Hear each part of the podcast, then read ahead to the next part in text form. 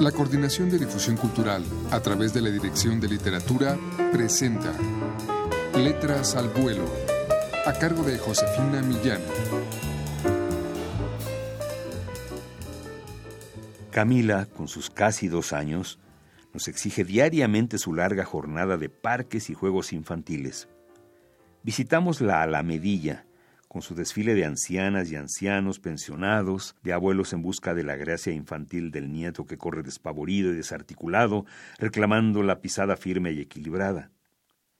También frecuentamos el Parque de los Jesuitas, con sus bailes de verano que todos los viernes convocan a estas ancianas y ancianos salmantinos y a sus muchachas cuidadoras, sus apacibles enfermeras y acompañantes, las atentas colombianas, bolivianas, serbias, ecuatorianas, ucranianas, checas, peruanas o magrebíes, siempre dispuestas a compartir de la mejor manera su silencioso exilio y sus lejanías con este baile entusiasmado.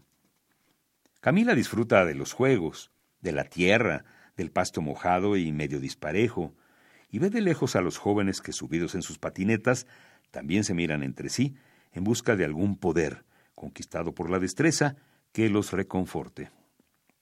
Hace algunos días Camila regresó de la escuela con una rasgadura en la mejilla, dos largas y delgadas líneas de sangre fresca. Parecía que un tigre invisible y adormilado le había obsequiado una caricia. Nos dijeron que había disputado un juguete con un compañero y que éste le había tirado el zarpazo, la dentellada natural de aquel que se inicia en el interminable arte de atacar y defenderse. La hemos visto correr estas tardes con la caricia del tigre en la mejilla, distraída y obcecada, feroz y desfigurada por el viento, discretamente articulada a ese asombro infantil que expresa ante los patos que nadan indiferentes en el estanque de la Alamedilla. Ayer era jueves, un jueves de junio, laboral y con el verano encima. En Salamanca se sintió un clima imprevisto.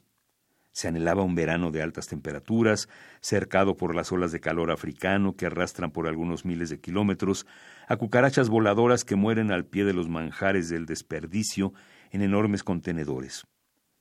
Se esperaba un verano de piscinas públicas llenas, de sopor atendido por el helado y la cerveza en medio de la alegría fragmentada de los parques.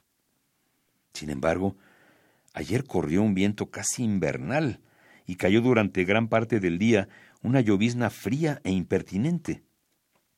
Lejos de ocultarnos, nosotros salimos ritualmente al parque, a los juegos, con Camila y su carita rayada por el tigre invisible. No sabíamos ni calculamos que las resbaladillas y el columpio y la casita de madera que hay que escalar y los patos de plástico con el resorte furioso estarían desiertos. Y este jueves fuimos los huéspedes incómodos de ese paisaje invernal uno de esos momentos perturbadores que seguramente acechan al forastero distraído. Mariela y yo nos sentimos asaltados por la hora en la que no se pertenece a ninguna parte, el instante preciso en el que se instala físicamente en nosotros el no lugar, el momento inequívoco en el que se revela como una epifanía que otros son nuestros rumores y los aromas de los tiempos muertos y las respuestas a los designios de la naturaleza.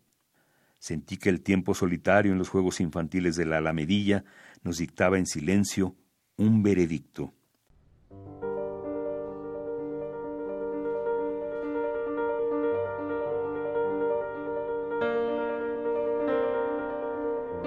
Escuchamos de Gustavo Ogarrio, narrador y ensayista, un fragmento del cuento Un tigre y forma parte de su libro Nunca seremos poetas, las narraciones que componen este volumen navegan entre los márgenes del cuento y la autoficción. Van del relato fantástico a las evocaciones de espacios y personas perdidas y recobradas en los largos pasillos de su historia personal. Nunca seremos poetas de Gustavo Garrio es una publicación de la Dirección de Literatura de la UNAM que pueden ustedes adquirir en las librerías universitarias o llamando al 5622-6202. Por su atención, muchas gracias.